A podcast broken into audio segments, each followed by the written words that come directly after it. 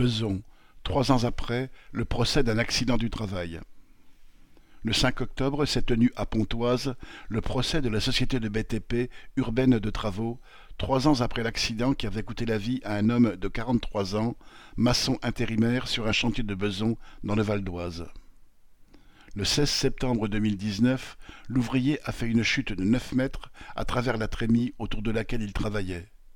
L'inspection du travail avait constaté après coup que le dispositif de sécurité n'était pas aux normes. Pour réduire la responsabilité de l'entreprise, l'avocat d'Urbaine a minoré le travail effectué en ne parlant que de « nettoyage ». Il a aussi osé suggérer que l'ouvrier aurait pu avoir bu et être ivre au point de passer par-dessus le garde-corps.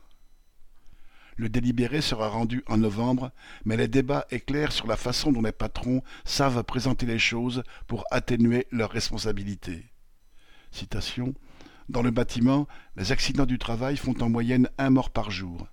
C'est un 747 qui s'écrase chaque année. Un crash d'avion, on en parle. Les morts sur les chantiers, jamais, plaide une avocate de la CGT. Rien qu'à Beson, un autre homme est mort sur le chantier d'une autre entreprise de la ville. L'entreprise urbaine, quant à elle, vient d'être condamnée par le tribunal de Bobigny pour la mort d'un jeune stagiaire de 23 ans dans des circonstances très proches, six mois après l'accident de Beson. L'entreprise urbaine appartient au groupe Faya qui a fait un chiffre d'affaires de 4 milliards d'euros et 140 millions de bénéfices en 2021. C'est dire qu'elle aurait les moyens d'en faire davantage pour la sécurité, mais aussi qu'elle a les ressources pour se payer défenseurs et procédures à rallonge.